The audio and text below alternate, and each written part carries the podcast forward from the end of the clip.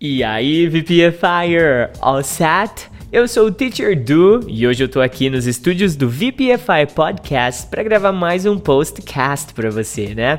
Acreditem se quiser, mas eu recebi três mensagens falando que eu tô pronunciando podcast errado. Gente, postcast é o nome desse quadro aqui, entendeu? Não é a pronúncia errada, é que o nome do quadro não colabora, beleza? Eu sei como pronuncia podcast e o nome do quadro é postcast podcast. É, vocês entenderam, né? Beleza. Mesmo assim, valeu. Já percebi que tem uma legião de pessoas acompanhando aqui essas atualizações diárias. Eu agradeço mesmo a companhia de você toda manhã aqui comigo, beleza? Bom, eu recebi uma pergunta muito legal no Instagram lá do VPFI. Caso você não siga, já tá perdendo tempo, hein? Segue lá, arroba você pode falar inglês. A pergunta foi feita pelo José Carlos Moro. Eu não sei se ele tem parentesco com o Sérgio Moro, fiquei meio com vergonha de perguntar. e ele falou assim, ó: "Teacher Du, good afternoon. Eu comecei a estudar inglês há poucas semanas e eu tô com uma dúvida. Not e no significam não, né? Os dois são iguais? Eu posso usar qualquer um onde eu quiser? Joseph, respondendo a sua pergunta, no. Essas palavrinhas, apesar de terem a mesma tradução, elas têm um uso diferente na língua inglesa, tá? Basicamente, o not é um advérbio e a função principal dele como advérbio é negar os auxiliares, tipo do, did, does, to be, modais, etc, tá? Vou dar um exemplo aqui bem básico para você. I do not drink pop.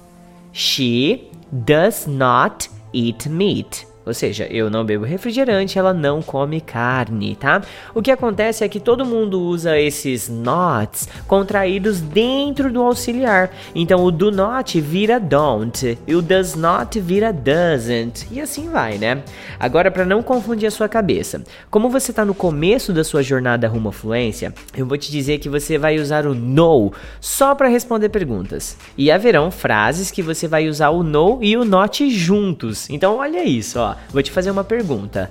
Do you like to spend money with medicines? Você gosta de gastar dinheiro com medicamentos? Aí você vai responder: No, I do not like it.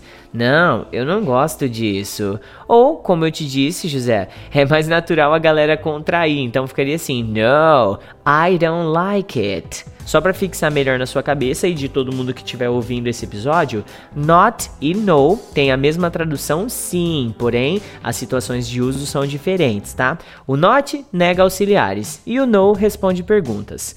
Fácil, rápido e direto ao ponto, sem lenga-lenga, beleza? É assim que eu gosto de transmitir o meu conhecimento, né? Aproveitando aqui também para agradecer a todos que estão consumindo né, os nossos conteúdos.